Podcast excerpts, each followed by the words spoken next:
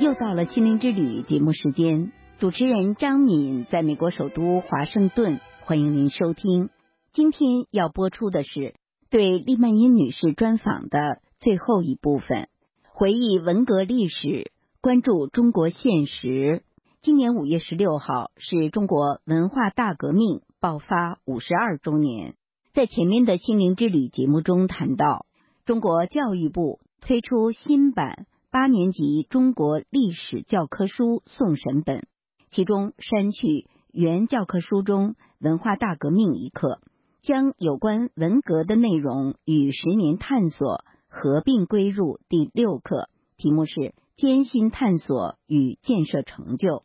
把以前课本中毛泽东错误的认为中错误的三个字删去，改为毛泽东认为。前不久。又从修书到修宪，删除了中国国家主席、副主席的任期限制，并把所谓习近平新时代中国特色社会主义思想写入宪法序言。近来，中国各地个人崇拜和当局对不同意见的禁言打压也愈演愈烈。这一切让越来越多中国人回忆起文革历史。回忆起毛泽东作为终身领袖时代自己的亲身经历，在本访谈录的前三集中，现在在美国的退休专业人士利曼因女士谈了她对中国修书和修宪的看法，讲述了她在文革中因南京一起所谓反革命集团案被判刑十五年，回顾了该案所谓首犯俄文翻译王同竹。和王同竹的妹夫数学专才孙本桥以及朋友英语专才姚祖仪被判处死刑枪杀案件简况。这一案件在当时的南京尽人皆知，但今天的人所知甚少。在上集节目中，利曼英女士谈到，她这位当年学习电气安装专业的技术学校毕业生是怎样。与曾经在中共中央马列著作编译局（现在叫中共中央编译局）工作的俄文翻译王同竹相遇之后不到两年，在文革一打三反中，于一九七零年七月末的一天被押到南京市五台山体育场公判大会判决。以下请继续收听利曼因女士的回忆。那一天公判大会，要么就是七月二十四，要么就是七月三十，把我们五花大绑绑得紧紧的，根本身子就不能动。两边还有两个公安人员压着我们，把我们的头摁下来，除了看到地上，根本也什么都看不到。站在台上，经过了很长时间的所谓的公判，然后就是一个一个读名字，从王同竹读起，谁谁谁判死刑，谁谁判死刑。包括他的妹夫孙本桥，我当时就知道他是个数学天才，而且年纪也比较轻，人也长得很高大、很强壮的样子。还有几个我根本就不认识的人，是王同志的朋友，好几个人都被枪毙了。每爆出一个人来，我当时真的是觉得我脑袋上就好像有一个 physically 就有那样的大棍子在我的头顶上砸一下似的。我真的是不能相信，就为了写了几句诗，就这样随便的就枪毙掉了。他给我判了十五年刑，宣判以后呢，就把我们又都押上了军用卡车，是两个人在一辆卡车上。另外呢，每个人的两边都有两个公安摁着我们的头，我们因为被摁着头。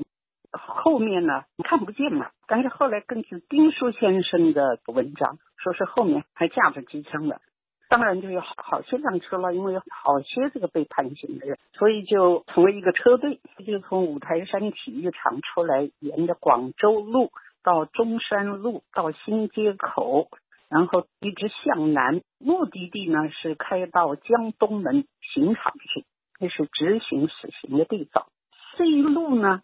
中共当局已经组织了很多的群众在马路上观看，大部分都站着，也还有一些年纪老的人，甚至还得弄把椅子坐在那里。真的是两旁边的人行道上、街道上都是挤满了人，因为我是被摁着头嘛。但是呢，因为卡车比较高，所以我还是能够看到一部分的人群啊，而且我就能够听到那个人群当中有的一些评论呐，有的人就指指点点啊，说这个是谁谁谁吗？那我都听到我自己的名字，这就是游街示众的一种方法，是一个非常古老的方法了。那可是，在共产党领导下的中国，还是沿用这种古老的、很野蛮的这种方法，游街示众。您还能回忆起来当时自己在想什么吗？我当时在车上，一个感觉我就是觉得共产党的残忍暴力，那是大大出乎我的想象之外。再一个想法呢，我就是晓得我的家人、我的兄弟姐妹他们一定今天也被迫来出席这个公审大会，同时也被迫让他们要在街道上观看。以及我的一些朋友啊等等。肯定他们都在那里，因为他们是跑不了的，那是被迫要来的。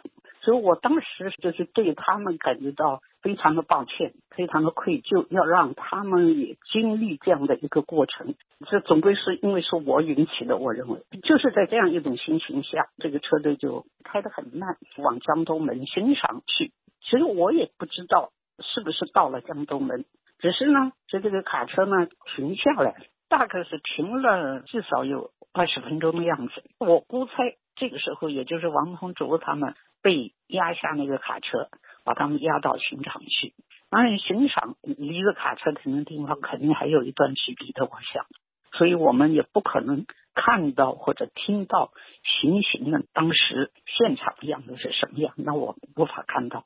总之，我们大概停留了有二十分的样子，我们就转回了，直接。到南京市第一监狱，也就是大家都熟悉的一个名字，叫老虎桥监狱。这也就是我去服刑的地方。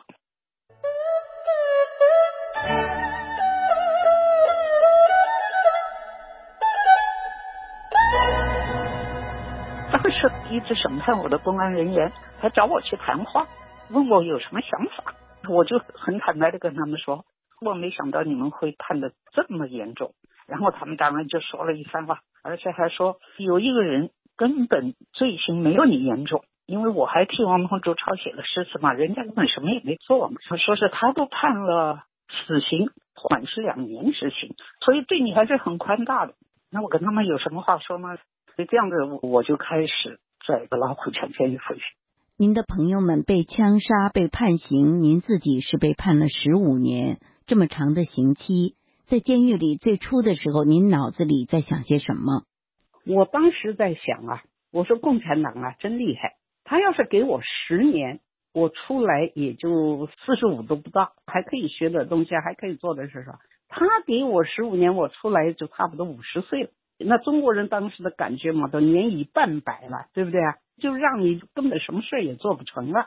记得我刚刚入狱的时候，我不停的流眼泪。我也不知道我哪里来的那么多的眼泪，他们干部找我谈话，我也流眼泪；我自己晚上睡觉，我也流眼泪。而且我经过这个两个月的批斗啊、判刑以后，我身体搞得一塌糊涂，骨瘦如柴。这个老虎桥也是个劳改队嘛。我刚进劳改队的时候，我真是希望让我休息两天，可是当天进去就叫我去劳动。劳动重的我根本就受不了，一天要站八个小时。我们做的是铜的自来水龙头，是出口外销的，里头要绕上石棉线，然后用锤子把那个石棉线砸进去，它水才不会漏。我就做那个活我真的是受不了啊！我果然倒下来了，而且吐血了。我有肺结核的嘛，就是要休息，要营养，这不我现在不死定了。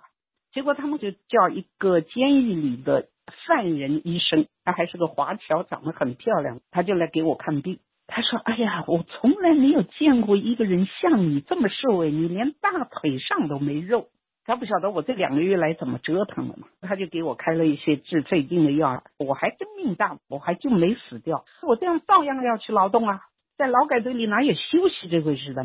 然后呢，就在林彪事件之后。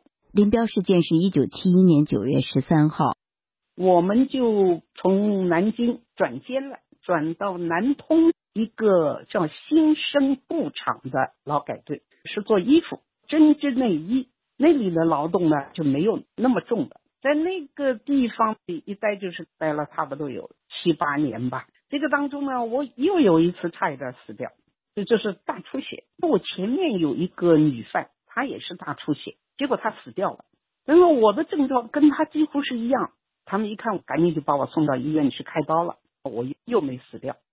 当时判了十五年，我当时就有一个想法呢，反正共产党是这样，你就是刑满了，基本上不会让你回家的。他就是把你弄到一个什么农场去就业，虽然是自由之身，可是呢，跟一般老百姓的还是不一样的。所以当时我一直就是这样一个打算。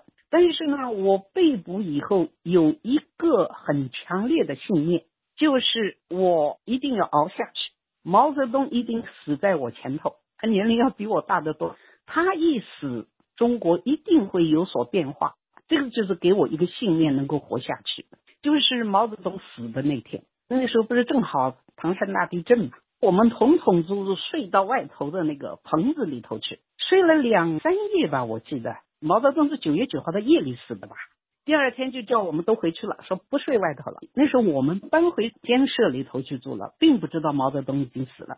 一直到那一天叫我们去开会，一走到会场，我就听到那个哀乐。哎呦，我说好了，毛泽东死了。就开那个追悼会，大家都在那里，大多数犯人哦都痛哭流涕，如丧考毙。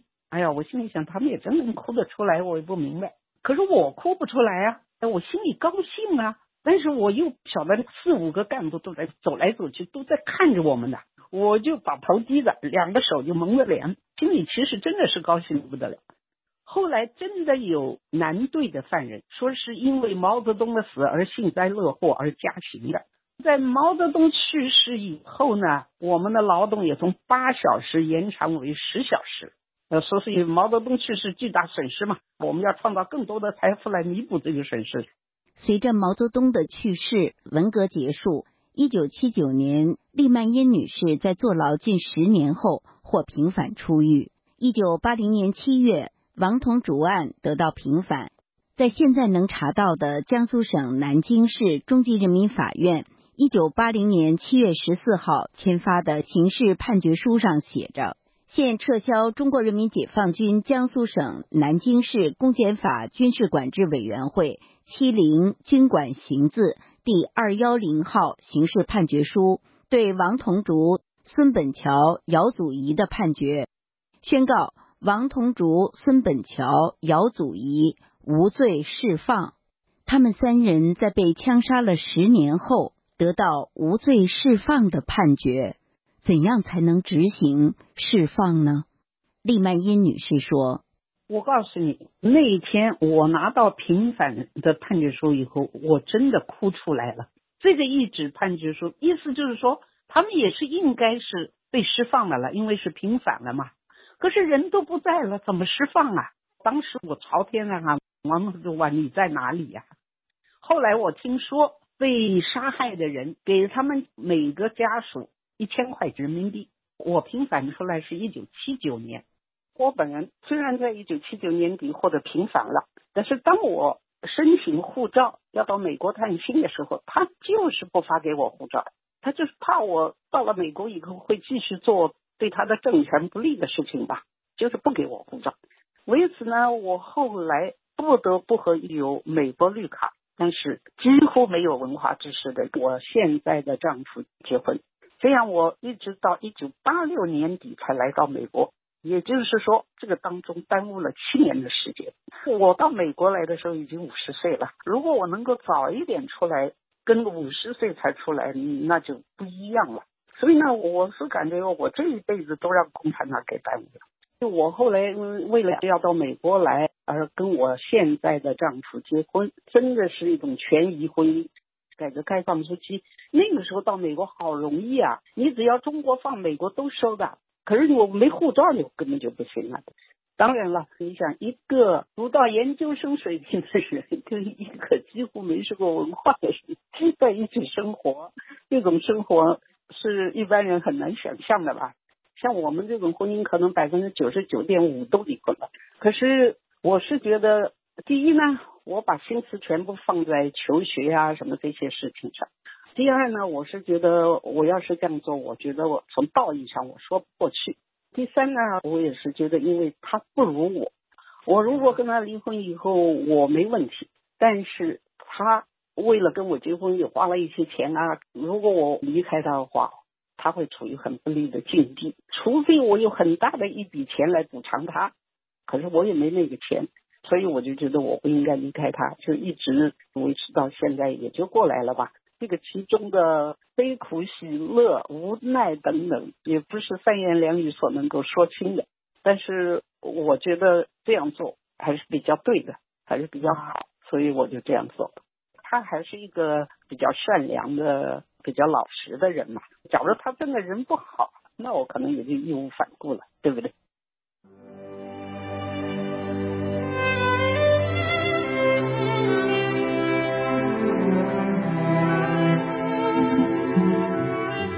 听众朋友，您现在收听的是自由亚洲电台的心灵之旅节目，我是主持人张敏。正在播送的是对利曼因女士访谈的最后一部分，回忆文革历史，关注中国现实。利曼因女士现在住在美国洛杉矶。我问现年八十一岁的利曼因女士，为什么现在重提五十年前她所认识的王同竹和自己？被牵涉其中的王同竹案，在一九七九年平反以后呢，我当时的心情呢跟现在不同，我都不愿意再去回忆那件事情。当然，王同竹他们都不在了，还有其他几个人也是牵连到这个案子里来的，也是判了刑的人，他们真的没做什么，只是跟王同竹是朋友而已。而我反而倒是真还做了一点什么。帮助王同竹整理了诗词嘛，所以我当时平反以后出狱以后，我是不愿意跟所有这些人聊，我想摆脱这个阴影。可是后来呢，我到了美国以后，时间越过越长呢，我越是觉得王同竹这样一个人不应该就这么白白的死去，不应该不受到怀念。再加上呢，我在美国以后还去读了研究院，所以说呢，我对事情的看法当然也就越来越不一样了。我就觉得王同竹诗毁人亡，诗也全被共产党毁掉了，人也被共产党杀害了。好像这个世界上也没有什么人知道他来怀念他。他在文革当中为啥也是应该是受到大家怀念的一个人。所以逐步逐步的，我就老是觉得，哎呀，我一直没有做一点事情来纪念他，我就觉得有点对不起他。所以，我希望把他的事情能够让大家都知道，有这么一个人，他是非常有才，而且他是坚决反共。您前面说到，王同竹先生是诗毁人亡。现在能找到的有关他和当时一起被枪杀的同案人的材料很少。我在网络上没有搜索到王同竹先生的照片。您和您所知道的朋友的手中有没有王同竹先生的照片？我是在南京的时候看到过王同竹自己带的，就是他当年在马列主义编译局时候穿着西装、穿着大衣照的一张照片。那个时候年纪也轻，形象还是蛮好的。其他我也没看到过别的照片。我自己呢一直很懊丧，就是我拿不出王同竹的一首诗来。我在认识他之前是先读了他的诗词，后来才认识他的。我读到他诗词的时候呢，被深深的打动，印象是非常的深刻。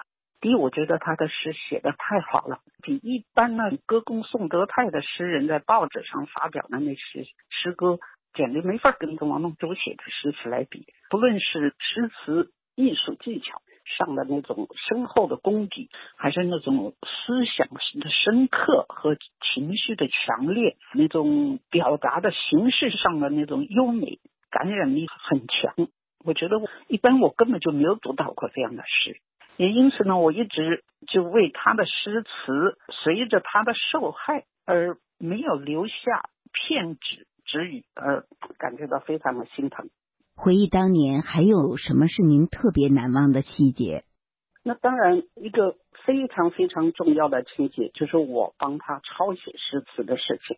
因为这也是我的主要罪行嘛。我不但抄写了，而且还按照他创作的时间呢加以排列了。当然我知道做这件事要担风险的。后来我就因为这件事情这个主要的罪名而判刑十五年。其实呢，我就觉得，即使我没有为他抄写诗词，单凭我和他认识而且有所来往，也还是要判刑的。那我当时为什么要为他抄写诗词？我认为这些诗词不论是在思想上还是艺术上都有很高的价值。因此呢，我为他抄写诗词，真的完全是为了帮助他保留诗作。从中国传统来说，那就是知音之间因为欣赏作品而很自然的一种表现。你如果让我再选择一次，我还是会义不容辞的为他抄写，而为他整理的。我到现在还是这样想。我为此付出了十年铁窗的代价，但是没有后悔过。王同竹有非常好的俄语水平，他又有文学创作方面的天分，尤其是在马列编译局工作，他也大量的接触马列主义一些原著。那么，在你们的接触中，马克思主义这一套理论，他又是怎么看的？你们的谈话中，您还能回忆起和我上述所说的这些内容相关的细节吗？我可以讲一点关于这一方面。当然，在我们接触当中啊，王通竹对于俄罗斯的文化、文学、艺术，当然都是表现出来非常熟悉。他能够唱很多的俄罗斯歌曲。在俄罗斯的时候，他曾经谈到普希金啊、啊莱蒙索夫啊这些，肯定是对他在写新诗方面是有影响的。那么中国的传统诗，那就更不要说了。他是熟读中国的这些古典的诗词的。关于他所工作的，他所翻译的这是马列主义的著作，这一方面，我就觉得他的那种觉悟，他的认识，比我们这些人普通的人真的是要深刻的多。那时候我们只是想到共产党的好多做法是不对的。我的主要的批评是对毛泽东。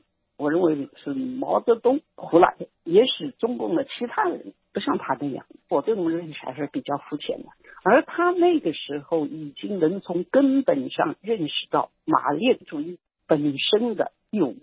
他对于这个马列主义，他当时已经很轻易的叫他马列牛排。就是马的肋骨，牛的排骨，其他用这样的词，他就认为这个东西根本就是不可取的，根本就是谬的。所以在这一点上，我觉得他真的是比较超前的，因为我们到后来才有这样的认识。再有一个呢，判刑以后，我就对共产党的认识，这个残忍性啊，我觉得我过去还是低估了，因为我们实际上只是一群私底下有一些反共的思想。和言论啊，或者写了一些什么，并没有其他的行为，竟然就要做到让共产党格杀勿论的程度，我确实感到震惊，感到无法相信。你现在国家的法律对颠覆政权、反对当局，那也必须要有行为。只有中共，哪怕你有一点儿对他不满意或者不同意，他就能要你的命。他为了巩固政权，是可以无所不用其极的。比方我本人，我是感觉我这一辈子都让共产党给耽误了。哎呀，我也不要用那个毁了那个字吧，因为我我也没被他毁掉就是了。至少处处我都是受到他的辖制阻挠，三天三夜都讲不完。所以我自己呢，我也正在写中国对我一生影响的这个回忆录。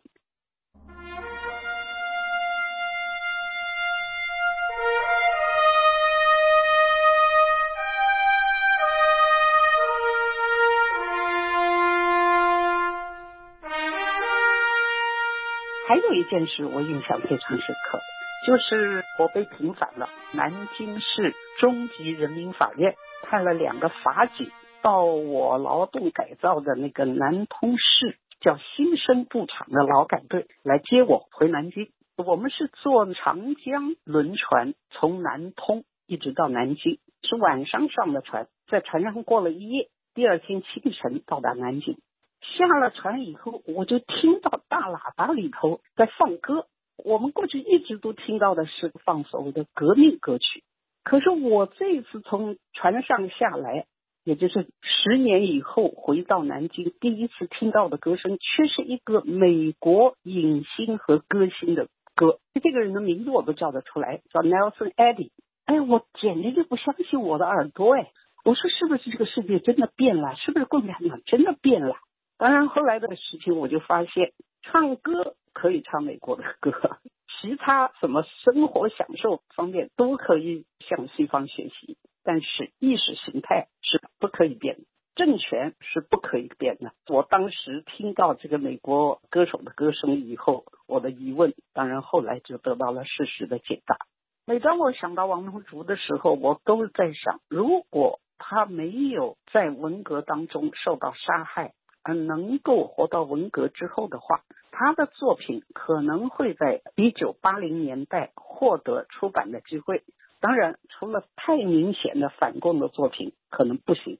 但是一定还是有很多的作品可以获得出版的机会，他的作品我可以肯定一定会获得广泛的关注。但是呢，过了那一段时间以后，我想他一定会再一次的受到压制，因为其实中国在改革开放，也就是从十一届三中全会开始到一九八九年六四屠杀发生之前这一段时间，我觉得还是比较开放和进步的。但是从六四以后呢，就开始倒退了。从江泽民到胡锦涛到习近平，虽然在物质财富上，甚至在科学技术上，中国确实是大大的进步了，可是，在意识形态、言论自由、教育等方面，那是越来越倒退了。教育部他不许大学教授传授西方的学说，那些比较敢说话的大学教授，现在好像都被中共从大学里踢出去了。甚至于从中国踢出国门了，所以这个现象跟改革开放之初完全是一个大倒退。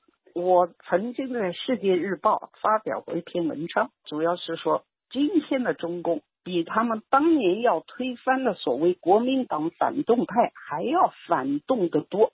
什么叫反动呢？那就是逆时代潮流啦，和老百姓的民心背道而驰了，就是压制人民、欺负老百姓了。就是把老百姓的口堵起来了，就是贪污腐化了，只晓得自己荒淫无度的、恬不知耻的那种生活，完全不顾老百姓上访啊、诉冤啊，他们不但不理，而且是进行打击压制。所以种种的这个现象就说明他们已经反动到极点了。所以他现在也就必须依靠镇压来维持了，镇压异议者啊，镇压维权者啊，镇压说真话的人啊。镇压有正义感和良知的律师啊，甚至镇压为他卖过命的上访老兵。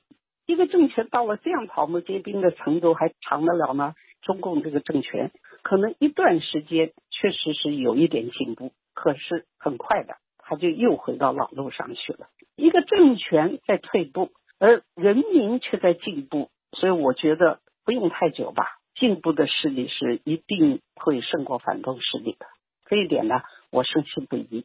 我是想在我们结束这个谈话之前呢，我有一个建议，因为你们自由亚洲电台对于保存历史真相，这是一件非常非常有意义的工作。我也非常感谢你们，我相信将来历史也会感谢你们，就做得非常好。因为虽然。当时邓小平的时候，已经下了结论说毛的评价是三七开，是一个什么伟大革命家犯了错误等等，但是他还是不准批的嘛，文革不准批，毛也不准批，而现在的习近平是越走越远了，甚至于把毛的罪恶都说成先进探索了，所以我就觉得我们批毛，当然有很多人已经写了很多批毛的文章。但是我们始终没有一个真正有规模的、有系统的、深入的这样一个皮毛。我很希望有人能够来牵头来做这件事情，因为这个太重要了。如果我们不对毛泽东进行深入批判的话，那么共产党就可以继续的蒙骗人民。